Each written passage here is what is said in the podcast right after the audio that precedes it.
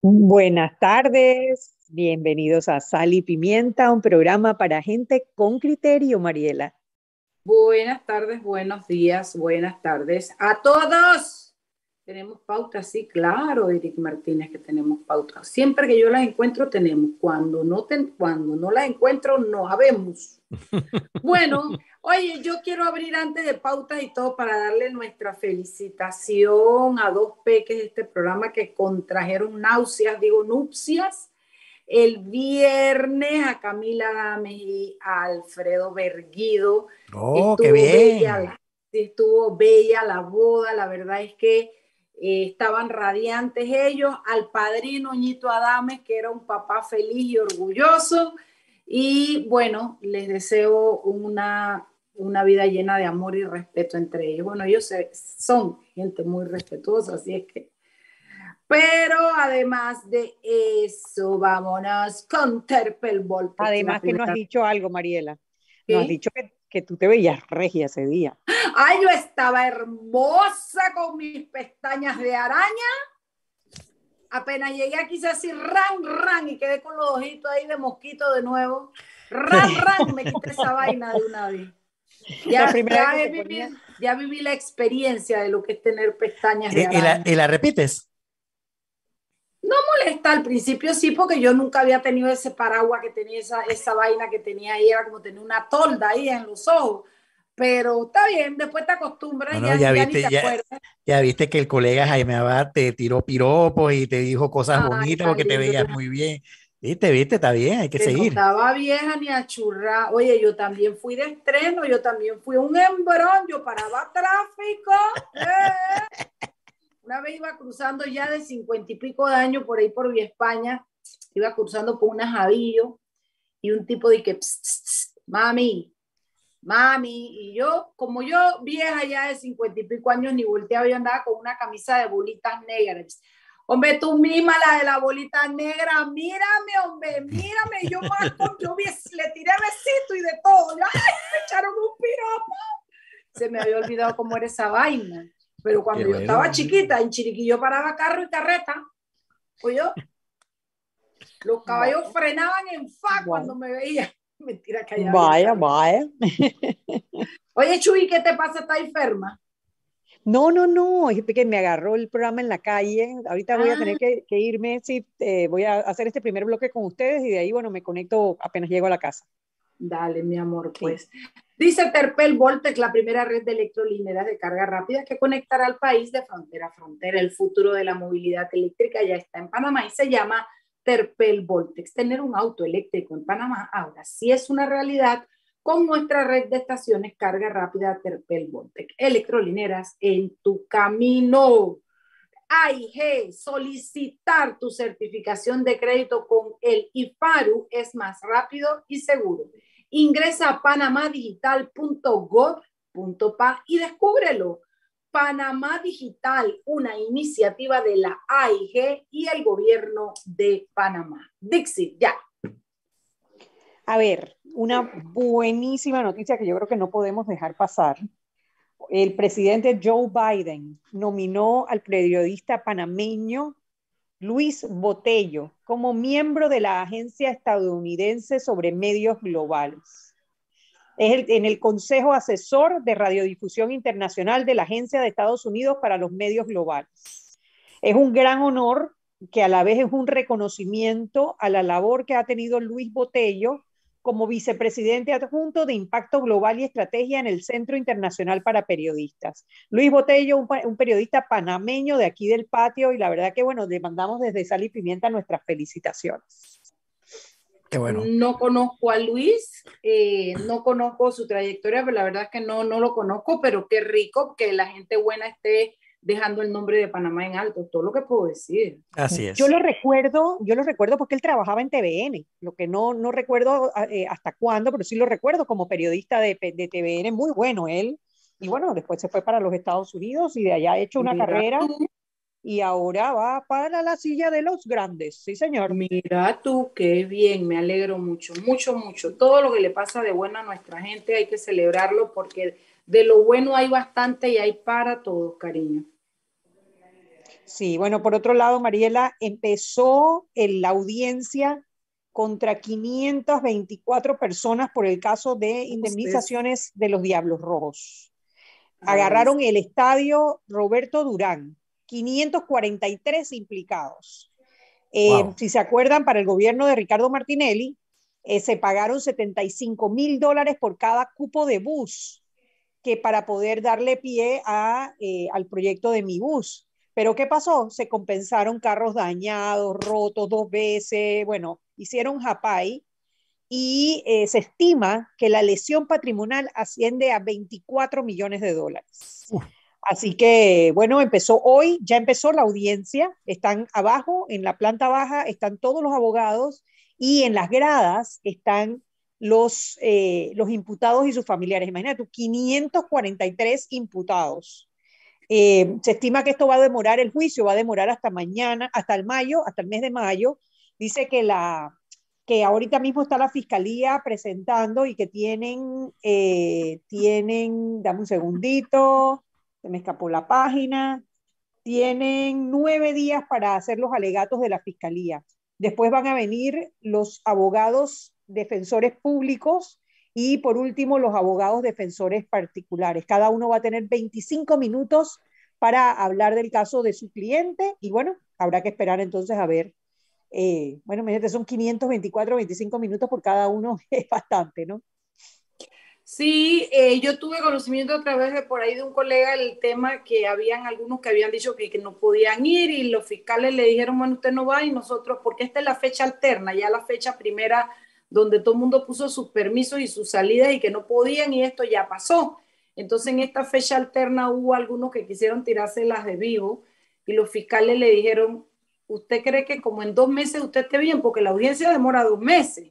Así que usted cree que se cubre porque también tenemos defensores de oficio. Así es que iban con todo para que la, audiencia se diera hoy sin ningún problema. Que aparentemente hay, como igual que en Panama Papers, mucha gente que era una secretaria, una no sé qué, que no tenía nada que ver, pero, pero, pero quedaron enredadas solo por el hecho de haber pertenecido a la firma. Acá aparentemente hay gente que no tenía nada, pero una gran cantidad de gente que sí hizo sin vergüenzura, sí se pagaron dos veces los carros, eh, carros que estaban dañados, que ni andaban, etcétera. Así es que sí va a haber una buena cantidad de condenados si se hace justicia en el proceso. Así, así es. Eh, bueno, por otro lado, Mariela, en Perú, el Congreso peruano eh, aprobó hoy una, una resolución para iniciar el proceso para sacar al presidente Pedro Castillo. Vacancia. Eh, sí, eh, para la vacancia, exactamente. 76, es como el quinto que le hacen desde que subió. Bueno, imagínate, nada más tiene 10 meses. Nada más tiene 10 meses en el cargo. Se consiguieron 76 votos a favor, 40 en contra y una abstención. Si consiguen 87 votos, o sea, le faltan 11, podrían sacar al presidente Pedro Castillo de el, de presidente del Perú. Sí, es impresionante que desde que se sentó a la silla y se puso el sombrero, hermano, literalmente, porque tiene su sombrero, eh, lo han tratado de sacar ya varias veces y aparentemente este es el momento en que más cercano están, que han logrado casi las alianzas que se necesitaban, porque dicen lo que dicen que sabe, yo no sé, pero eh, aparentemente sí, Perú eh, está dando trastabilla, sobre todo en los temas de economía eso te iba a preguntar, Mariela y Anet. O sea, yo no he escuchado mucho acerca del presidente de Perú. O sea, no, no, no he escuchado mucho acerca de desaciertos, metidas de pata o de, o de situaciones, tú sabes, que comprometan la estabilidad del país, o salvo que de repente no se informe mucho o sencillamente yo no he leído bastante, pero no he escuchado tal escándalo con el presidente como para que estén intentando desde que empezó, porque fue prácticamente desde que ese señor tomó posesión y al, y al minuto ya estaban haciendo un documento como para ver cómo lo tumbaban. Bueno, ¿qué te parece que ya tuvo que cambiar el consejo, el, el, el gabinete? Porque entonces él le echa la culpa a la gente del gabinete. aparentemente hay una ineficiencia en el aparato estatal muy fuerte y a lo mejor no oyes porque no son escándalos, pero las decisiones que se están tomando y la ineptitud y la ineficiencia tiene Perú trancado en muchas áreas, es lo que me dice a mí gente que tiene por qué saber, eh, que se han dificultado las tramitaciones, algunas cosas porque hay una ineficiencia y una ineptitud muy grande, ¿no? Entonces puede ser que por ahí venga la cosa, no lo tengo claro porque ya te digo, no, tampoco es que estoy de que, wow, me sé todo lo de Perú, pero sí sé que desde el minuto uno la ineficiencia e ineptitud estuvo en la, en la mesa y la gente de una vez comenzó a tirar para bajárselo. Sí, bueno, eh, habrá que ver, deberíamos traer, tú sabes que alguien que, que, maneje bien el tema Perú, yo creo que valdría la pena hacer un programa sobre todo lo que ha ocurrido en Perú. Él estuvo involucrado también, está involucrado ahora mismo en una investigación por casos de corrupción. Habrá que ver si eso llega a algo, pero sí. Hablemos con doña Laura a ver si nos ayuda. Oye, sí es verdad, vamos a invitar a doña Laura para que nos eche el cuento de lo que está pasando en Perú. Y por último, Bolota, Mariela. ¿Por qué se ríen? A ver, se filtró un, audio. me está hablando así, Anel, me está hablando así, mira que yo me voy volviendo loco, Anel, cuidado. Pues. ¿Quién le dio todo? Oye, ¿qué pasó? bueno, la cosa es que el, el hombre parece que se filtró un, un audio donde eh, aparentemente está regañando a las personas que él ha nombrado en el gobierno, porque él habla de las instituciones, varias instituciones, y les está diciendo que ese cuento de que no tienen tiempo porque tienen que estar trabajando, no, que él se deben primero a él a buscar sus votos y después a la institución. Ese audio está, bueno, está ahí, si lo quieren escuchar, está en, en, el, en, el, en el sitio de Foco Panamá. Y las reacciones del diputado Bolota diciendo, primero, que eso se lo habían editado. Y segundo, que lo habían, que, que si todavía era pinchado no entendí, o era editado o era pinchado. La cosa que una y es bien revelador, sí es cierto. Porque por ahí una querida amiga que me voy a abstener de decir el número, no me ha autorizado, le escribió y le digo, ay señor, disculpe, pero una cosa es pinchado y otra que la haya grabado una de la gente a la que usted estaba regañando. sí, eso luce como un audio que mandó y esos audios tú sabes a dónde van, pero no en dónde terminan. Eso es así. Bueno, lo que te voy a decir lo que, lo que, lo que estuve comentando el fin de semana con la gente con la que toqué el tema es que eso que ocurrió con Bolota retrata de cuerpo entero la institucionalidad del país. Es así. Es primero los intereses políticos de determinadas personas y después todo lo demás. Y el tipo dice, si ustedes lo hubieran nombrado la institución, pero lo nombré yo, les pago yo.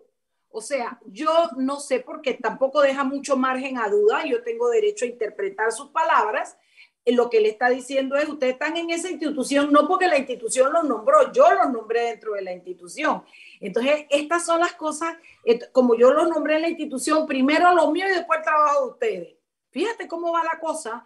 Y además de todo, en tu tiempo tú tienes que ver cómo tú haces para eh, enrolar a la gente que necesitamos para esta votación y para estas vainas de politiquería. Entonces, ¿Qué esperanza puede tener un país que está cooptado por gente como él, por, porque que a la hora, o sea, donde la politiquería, los intereses políticos, los puestos de partido es lo que mueve esa vela de ese barco y, y además te está diciendo en tu cara, tu trabajo de último, tú olvídate esa vaina. Por eso es que da tanto dolor que la carrera administrativa se haya planchado como se planchó, porque entonces lo que tenemos en son personas que responden a intereses, no personas capaces y aptas para el puesto. Y tenemos entonces los botines políticos de estos politiqueros que lo usan para su propio beneficio y para después decir, tú estás comiendo porque yo te tengo nombrado. Entonces quiere decir que el, el, el, el que tú me tienes que dar es que tú me tienes que ser fiel. Yo les hago una pregunta. ¿Ustedes se imaginan que él tenga nombrado gente en la Corte Suprema de Justicia? Porque él no habló de, de cuál, ¿Tú te imaginas que tú tengas un trámite en un juzgado y tu contraparte sea él? en el sentido de que él tenga a alguien nombrado ahí adentro. O tú te imaginas que tú tengas un trámite bien interesante en una institución porque tú quieres ganarte una, lo que sea, y que el que te revisa sea él y, y, y, tus intereses riñan contra los de él. O sea, es una, es, una, es una competencia desleal porque lo que tiene son amos gamonales administrando lotes de personas dentro de las instituciones públicas y amén de lo que se pierde en institucionalidad. Así mismo es. Bueno, son las 6 y 17, vámonos al cambio y de regreso tenemos a Carlos Osa, nuestro querido amigo, porque nos va a hablar sobre la falta de reglamentación de la ley del cannabis. Así que vámonos al cambio. Osa, que es papá, por favor. Ahora eh, sí, por favor, con respeto. El señor papá Carlos Sosa. Vámonos al cambio y de regreso más en Sal y Pimienta, programa para gente con criterio.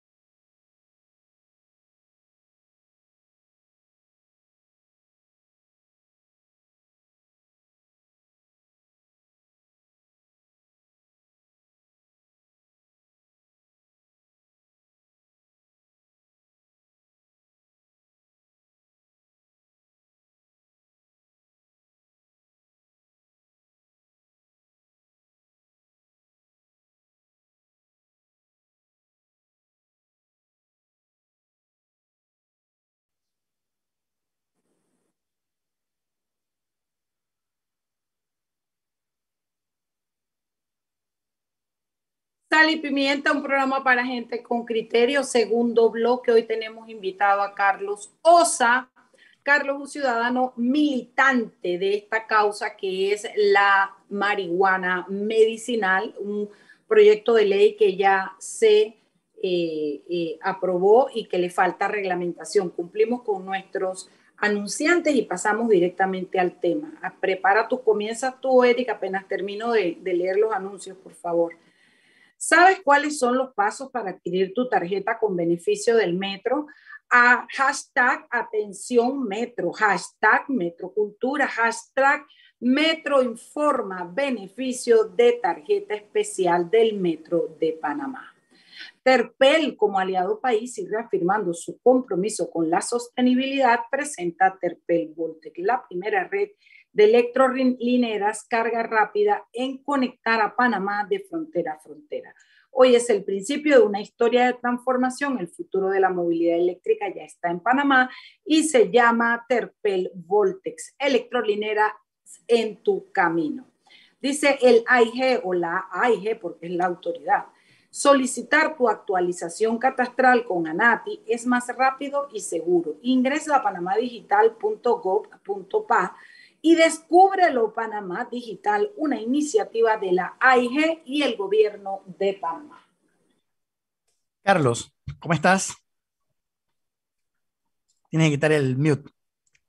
Ya, ya. Ahora sí. ¿Cómo, cómo, estás, Carlos? Hola, Eric. Hola, Mariela. Y, hola, bueno, ¿cómo veo, estás? Veo que, veo que Anet no está, pero bueno, saludos a todas y todos. Y uno especial a, a, todos los oyentes de Salt and Pepper también. Ella regresa en un ratito que fue a conectarse de su casa. Oye, Carlos, cuéntanos desde la última vez que te tuvimos acá en Sal y Pimienta. Estuvimos hablando acerca de la ley eh, con la que eh, pretenden legalizar el uso del cannabis medicinal. ¿Qué ley ¿Cuál es? es? Eh, creo la que es la 323. No, ¿verdad? No. No, es la 242. 242, ok. Y la, 3, la 323 es otro proyecto de ley que podemos hablar de eso ahora en un ratito. Ah, dale, perfecto. La, la, la, la, de ustedes es la 242. Sí, en Gaceta es la 242. Que fue aprobada el 15, fue, fue firmada por el presidente de la República el 13 de octubre del año pasado, casualmente el día de mi cumpleaños. fue un buen regalo, pues. Regalo Oye, y de, y, para que me caiga en la boca un día.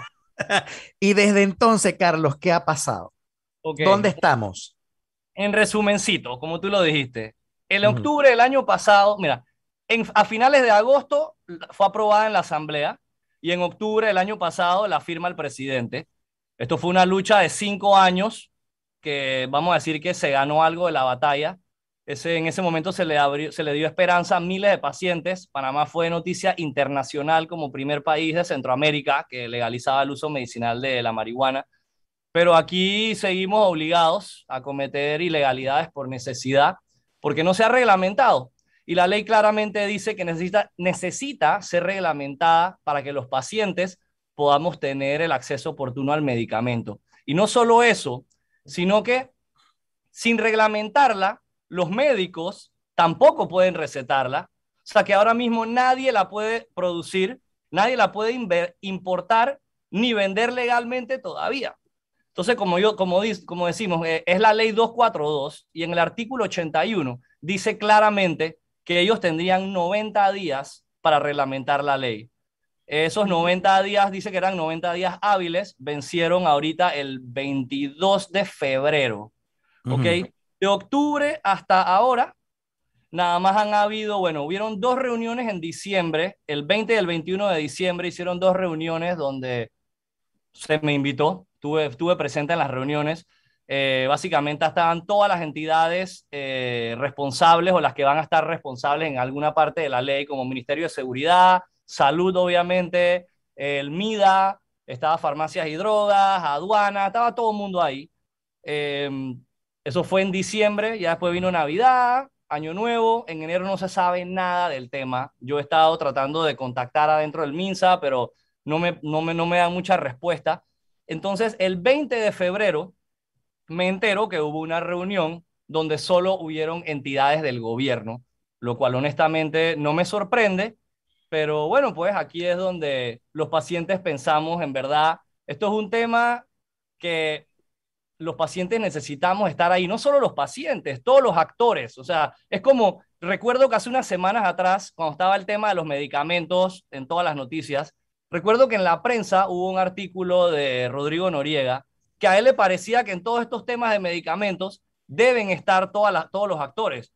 Caja del Seguro Social, claro. Ministerio de Salud, fundaciones de pacientes, hasta la Cámara de Comercio. O sea, tú necesitas a toda esta gente ahí para escuchar todos los que vamos a ser parte de esto, específicamente los, los pacientes, porque eh, al final cannabis medicinal también es un medicamento, así que debe ser regulado como tal, y somos los pacientes los que nos ha, nos ha tocado estudiar, investigar y cometer la ilegalidad por necesidad, ¿no? Entonces, más que todo, cuando en estas reuniones, en verdad, la mayoría ha demostrado que no conoce mucho del tema, no lo entienden a totalidad, esto se entiende, o sea, esto es un tema nuevo, pero yo creo que deben de aprovechar que hay actores como mi persona, otros demás pacientes. En las últimas reuniones se involucraron eh, representantes de, de, cuidados paliativos.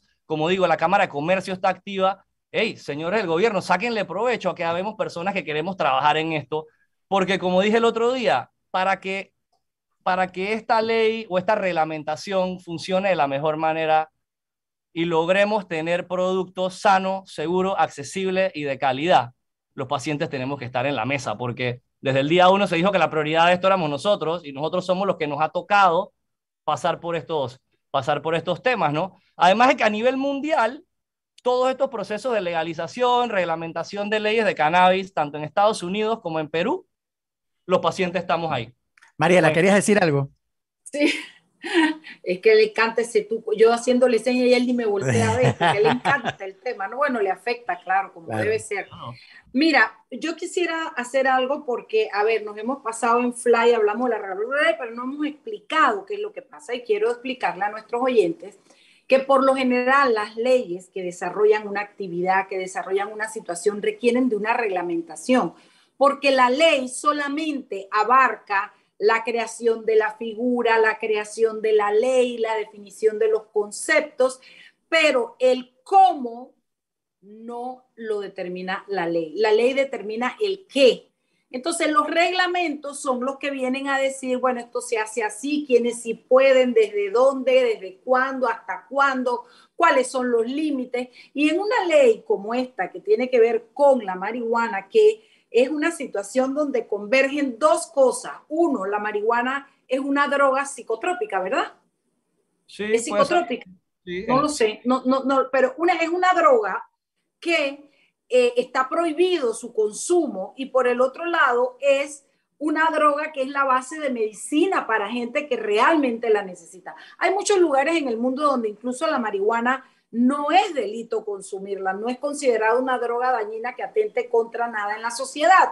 Pero, en los, pero, pero la evidencia de que los, los, eh, la marihuana manejada científicamente da resultados médicos apabullantes en beneficio de mucha gente que tiene diferentes enfermedades, ese es tan grande la evidencia que ha llevado a muchos países a mantenerla como droga que no debes usar, pero también autorizar su uso médico, porque no es que ahora un paciente se fuma un bate. Hay, la marihuana está compuesta de diferentes cosas y es una de las partes de ese compuesto la que está autorizada a ser eh, eh, eh, manejada para los pacientes. ¿Qué pasa? Hasta que no se, hasta que no se, se reglamente la ley, por ejemplo, ¿quién puede traer marihuana para vender? ¿Cómo un médico te la va a recetar? Pero si te la recetara, porque ahí dice yo conozco la ley, ¿quién, a, quién, ¿a dónde vas a ir a comprar la marihuana aquí en Panamá legalmente en, en, el aceite o en la manera como, como debe ser usada como medicamento? Si, si, si no está regulada tú y qué, yo traigo ese container lleno de marihuana porque yo voy a trabajar con la marihuana. ¿Cómo hace la gente? ¿Se permite o no se permite que la siembres en Panamá para eh, para que haya un laboratorio que haga el aceite o que haga algo. Yo no sé si la ley lo prohíbe o no lo prohíbe, pero en todo caso lo desarrolla el, el, reglamento. Todas esas cosas que al final son demasiado importantes y son las que van a determinar cómo se va a manejar, a usar y quiénes la pueden comprar, dónde la pueden comprar, los médicos, qué es lo que tienen que recetar, es lo que tiene que ser desarrollado en la ley. Son las 6 y 31, Carlos. Yo quería concluir con esto para que la gente sepa de qué estamos hablando. Vámonos al siguiente bloque y cuando regresamos de mis comentarios, saca tú lo que quieras decir al respecto de esta reglamentación. Vámonos al cambio, Jimmy. Jimmy.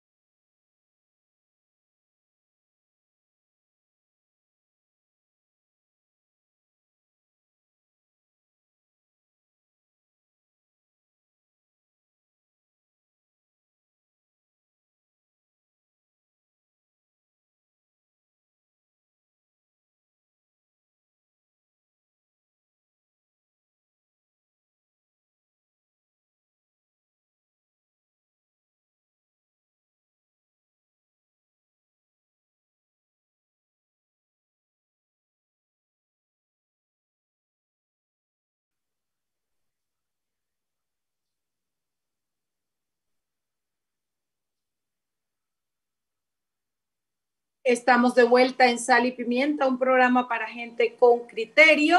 Estamos conversando con Carlos Osa, ciudadano activista, sobre el tema de el uso medicinal de la marihuana, quien está conversando con nosotros para aclarar el tema de la reglamentación, una ley que ya fue aprobada y, y por el propio presidente sancionada en octubre del año pasado, todavía no tiene una reglamentación, lo que ha impedido que se implemente la ley y comience a rendir efecto y pueda ser de verdad de beneficio para los mm, enfermos.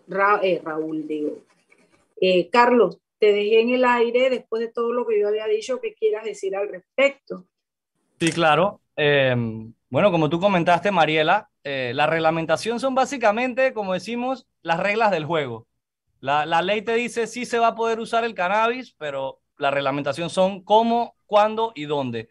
Entonces, por eso, por eso tenemos, es claro, hay que tener claro que el cannabis medicinal prácticamente sigue siendo ilegal en Panamá.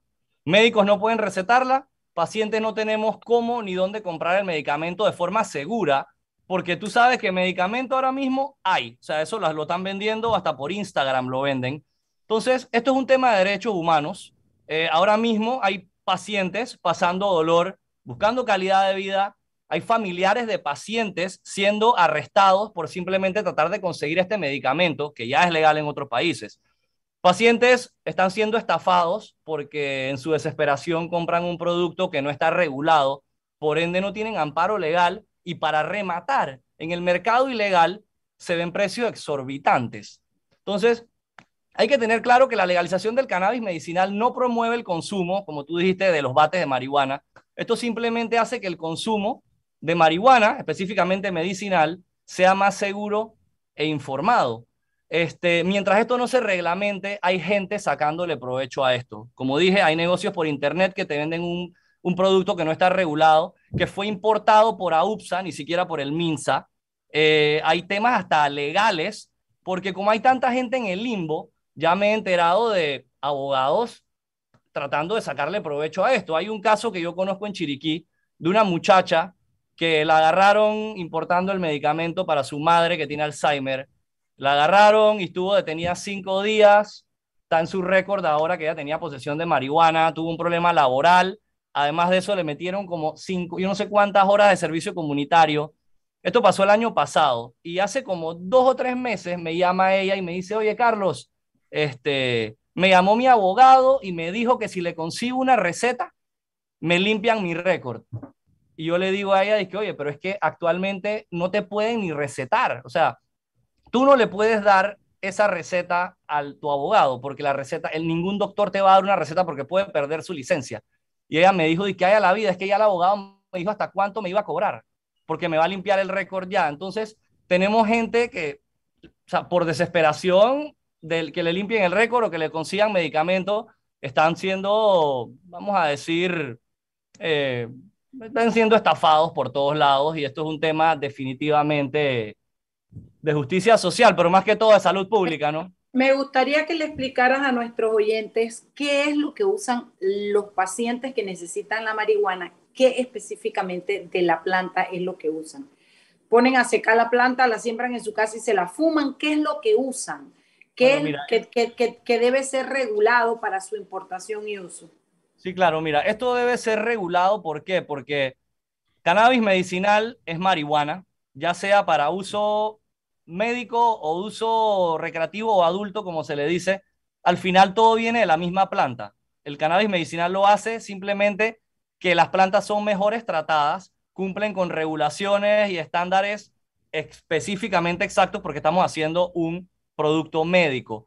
Así que al final es el uso regulado que se le da a la planta. ¿Y cómo se le da el uso? Hay muchos pacientes que lo consumen a nivel, eh, en forma de gotas, como es mi caso. Hay personas que lo usan en, cremas, personas que lo consumen en pastillitas, en comestibles. Hay gente que vaporiza. Ojo, vaporizar no es lo mismo que fumar. Eh, vaporizar son unos dispositivos electrónicos específicos que se usa para vaporizar ya sea un aceite, un extracto de cannabis o para vaporizar lo que le llaman la flor de la, de la marihuana, ¿no? Carlos, ¿y eso, eso, eso, ese, el, ese vaporizador no es prohibido? Ese es un temita que, que, que, es una incongruencia que va a pasar ahorita aquí en Panamá, porque la ley el proyecto de, no, el proyecto no, porque ya es ley de la República, el 178, que prohíbe el uso de todos los dispositivos electrónicos para fumar, tú, tú estás, eso es un problema doble, afecta a los, a los posibles usuarios de cannabis medicinal que ya existen en Panamá. Aquí en Panamá yo conozco varios de pacientes de cáncer que consumen cannabis clandestinamente y lo usan por vaporizadores. Eso según la ley esta 178, no, ellos los pacientes no podrían vaporizar. Y yo nunca he entendido bien la ley de los vaporizadores. ¿Por qué cancelaron estos vaporizadores? Porque en bastantes ciudades del mundo se usan estos vaporizadores para ayudar a las personas a dejar de fumar tabaco. Entonces, es como un tema medio extraño, ¿no? Eh, eh, prohíbes el dispositivo, pero no prohíbes el, consumo de tabaco en, en general. Así que eso es una, algo que va a suceder. Yo creo que en la reglamentación o se habla de eso o no sé qué va a pasar, pero mira que en las reglamentaciones nunca, en las, en las reuniones que fuimos ni siquiera se nos preguntó, ¿y qué pacientes? ¿Qué opinan ustedes de esto? Eh, ¿Cómo lo consumen? ¿Cómo lo quisieran consumir? ¿Qué creen ustedes? ¿Por dónde debemos empezar? No sea, eso no se ha tocado, pero definitivamente el tema de la vaporización va a ser un tema clave aquí, porque dime ya algo, hay gente... Dime algo, ¿qué tipo de enfermedades buscan la marihuana, el cannabis medicinal para evitar su dolor o mejora? Háblanos un poquito de eso. Claro, mira, las cuatro enfermedades con mayores estudios a nivel mundial son esclerosis múltiple, que es un caso, eh, pacientes de, se usa como, vamos a decirle, como un combo con la quimioterapia en pacientes de cáncer. Eh, es muy utilizado también en niños con epilepsia refractaria y para el dolor crónico y las neuropatías. Esos son los cuatro que, casos que mayor estudios tienen, pero obviamente salud y ciencia van de la mano y cada vez se utiliza para más patologías. Hay personas que lo utilizan para el Parkinson, para eh, fibromialgia, en fin, esa, hay un montón. Hay, en, en, Estados Unidos hay recientemente hay estudios para niños con autismo también. Es un tema delicado ahora mismo, pero ya se está hablando de eso. Así que cada vez funciona para más personas, más pacientes. Y en como tú dijiste también, Mariela, cada vez hay, esto, o sea, esto no es un tema nuevo, más países lo están legalizando, están aprobando su uso. Y creo que si ya, si ya la ley fue aprobada tanto por el presidente como por la asamblea, esto hace el tema hasta un poco más delicado en Panamá, porque antes tú decías, ah, el cannabis es ilegal y todo el mundo estaba en la misma página, todo el mundo sabía que esto era ilegal, pero hoy día eh, a la gente dice, ah, ya pasaron la ley, pero la mayoría de la gente no sabe que como no ha sido reglamentada, es como si no hubiera ley. Claro. Oye, ¿y podrías hablarnos un poquito de, de la 323, que es la del cañamo? Ok, mira, de esa ley... ¿Qué es? Ok, mira, el cáñamo es prácticamente la prima del cannabis. Son de la misma, son la misma cepa, o sea, son la misma planta, simplemente que las plantas de cáñamo solo tienen el 0.3% de THC, que es el tetrahidrocannabinol, que es el componente de la planta que te hace que, te, que quedes high, o como decimos en buen panameño, que te batees. Pero ojo, ese componente también es necesario como analgésico, o sea, que también se usa como medicina. Básicamente es el uso regulado de ese componente. Entonces, aquí en Panamá hay un proyecto de ley que es el 323, donde están buscando regular o aprobar la siembra o el cultivo de cáñamo industrial. Yo en lo personal, te digo la verdad, me, pone contento que en nuestro país ya se estén hablando de estos temas, que son temas que se hablan en el resto del mundo. Pero la verdad es que no me parece ni justo ni responsable que después que hiciste esperar a los pacientes cinco años por una ley de cannabis medicinal, no se ha reglamentado y ya vengas a meter un, un tema parecido en la asamblea, cuando este tema el problema con este tema es que el cáñamo, las plantaciones de cáñamo no necesitan los mismos cuidados ni las mismas regulaciones que una planta de marihuana medicinal. Entonces a mí como paciente me hace un poco de ruido que ahora quieran hablar de cáñamo rapidito. Quién sabe si la reglamenten hasta primero, porque seguro que reglamentar cáñamo es más fácil que reglamentar un medicamento. ¿Por qué? ¿Ah? ¿Por qué? porque tengo entendido que en la, en la ley del cáñamo está más enfocada al comercio y al mundo del agro. Entonces, como no es un medicamento, no tienes, no, no tienes tantas, no vas a tener a tantas entidades detrás. Eh, y básicamente, hey, me da miedo que los pacientes no queden amparados bajo un marco regulatorio. porque de esas, de esas plantas también pueden decir que van a sacar medicina, pero eso no va a ser la misma medicina, porque no tienen los mismos cuidados, que se merece una planta que va a ser utilizada para pacientes, que pacientes que para acá tienen el sistema inmunosuprimido. Tú no le puedes dar cualquier cosa a esos pacientes. Ok. Carlos, te, Te, te- explico un poco. Cáñamo tú lo puedes sembrar en un monte, o sea, básicamente todas esas... esas eso- silvestre, pues. Ajá, es más silvestre. El, el, el, el ¿Y la cannabis- marihuana la puedes sembrar? ¿La ley contempla algo de eso?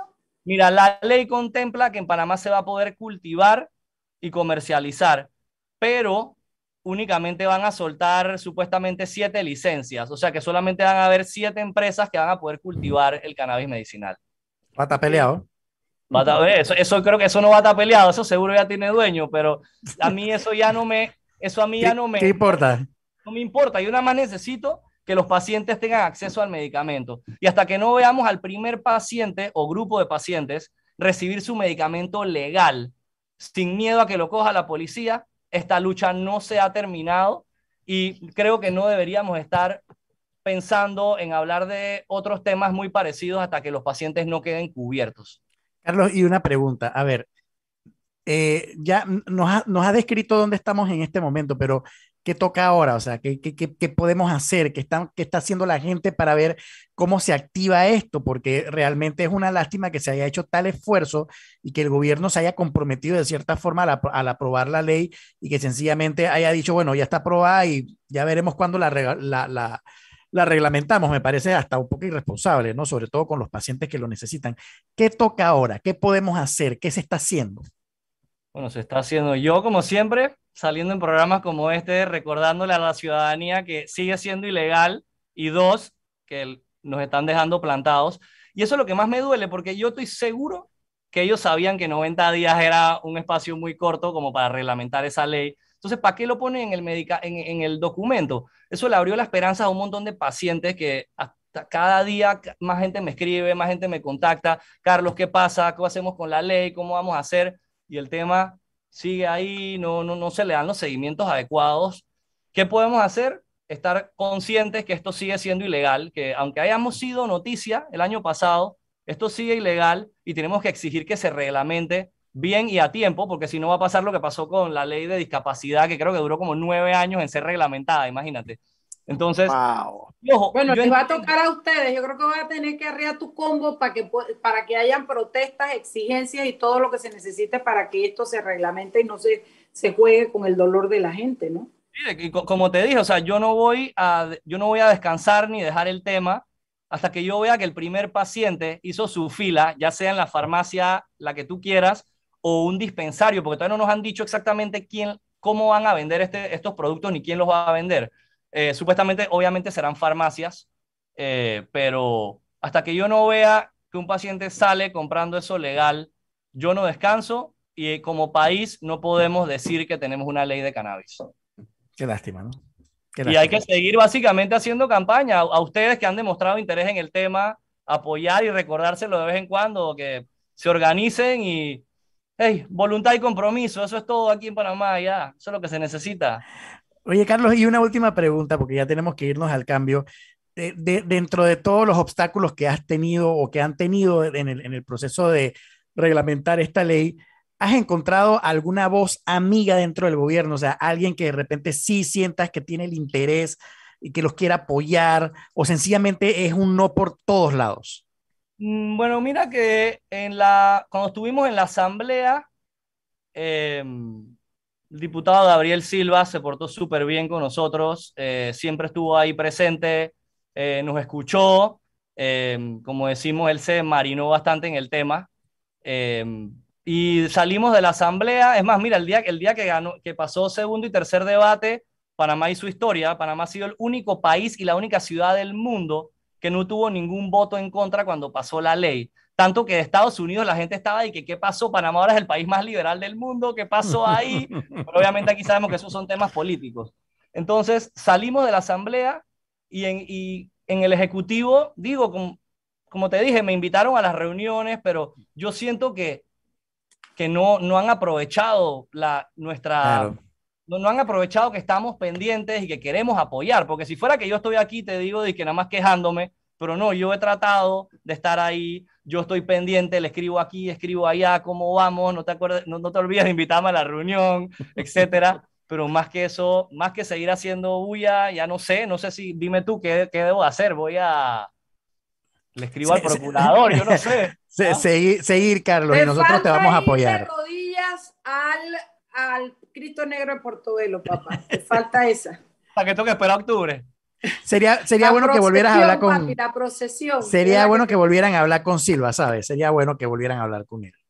Bueno, no, Carlos, muchas sí. gracias por tu participación. Sabes que aquí en Sal y Pimienta siempre te damos el apoyo, te abrimos los micrófonos porque somos solidarios con el dolor de gente que como tú quiere trabajar, vivir, tener familia, disfrutar de la vida y sus enfermedades, sus dolores, sus padecimientos, que dependen solamente de poder tomar ese medicamento, los tienen todavía atados injustamente a esos dolores. Así es que eh, ya sabes que aquí cuenta con nosotros, avísanos apenas haya reglamentación y bueno, buena suerte, amigo. Gracias, gracias y mil gracias por el apoyo. Vámonos al cambio, Jimmy, volvemos ya para el pasemos la cuenta. Viste que la Chuy se dio, se dio a la fuga, ¿no? Sí, chifió el tac. Chifió, Espero que esté oyendo el programa. Espero que esté oyendo el programa porque ella podía hacerlo desde el carro, pero ella que oiga el programa. No, y si no lo oye, ahí tiene al Ernesto MS que de una vez corre y le escribe. Ah, bárbaro. Sapo. ¡Vámonos! Gracias, Carlos. Cuídate. Hasta luego. Gracias a ustedes.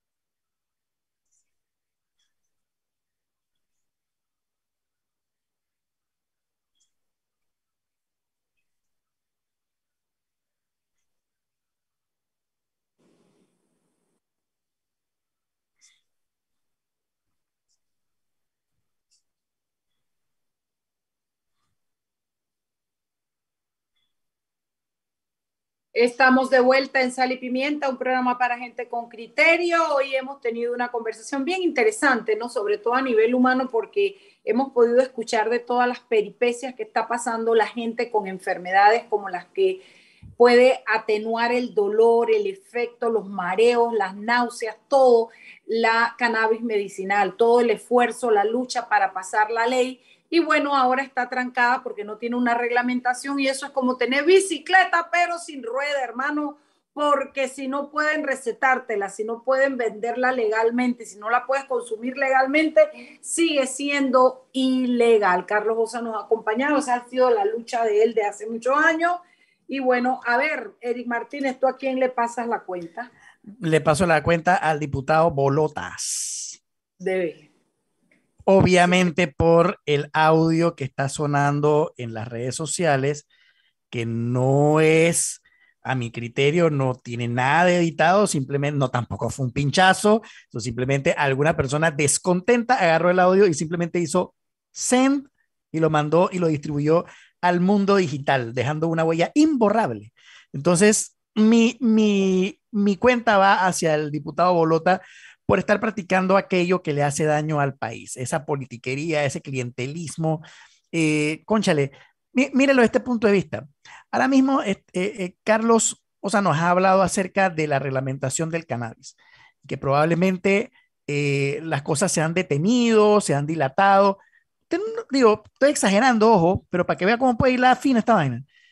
¿Y qué tal si de repente algunos funcionarios que deberían estar trabajando en eso están trabajando en apoyar al político que les dio su trabajo? O sea, por ejemplo, o sea, para que vean cuán cuán fino uno puede hilar en este tema de que al final las personas que deberían estar trabajando como servidores públicos, a todas las personas que son contribuyentes, al público en general, a la ciudadanía, al pueblo, están dedicándole su tiempo y esfuerzo a la política de ciertas personas, para que vean cómo nos puede afectar este tema a todos. Así que la cuenta va para él, Mariela. Bueno, yo coincido contigo en que la verdad es que esta, eh, yo creo que va a ser una cuenta dividida, pero la mayor parte la paga Bolota porque al final lo que ha hecho con él es retratar de cuerpo entero uno de los grandes males de este país, es una de las causas de la falta de institucionalidad y un ejemplo del resultado de votar por cualquiera.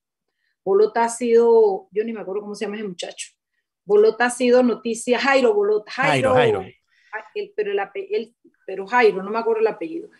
Eh, ese muchacho ha sido objeto de varias situaciones en las que en ninguna queda, si no es como alguien que se le va a la policía, amenaza a los policías, o sea, todo es contra la ley y yo se hace pasar por abogado eh, y yo realmente miro con tristeza hacia Colón y digo, eso es Colón, él lo representa porque él está ahí por el voto de la gente de Colón.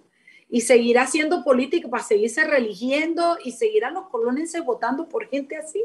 Eso es lo que quiere que se sepa de Colón, eso por un lado. Por el otro lado, quiero pasarle también una parte de la cuenta al MINSA porque la verdad es que son los responsables de, de estar, de, de, llevar adelante esta reglamentación. Ahí hay varios ministerios, el de seguridad, el de comercio.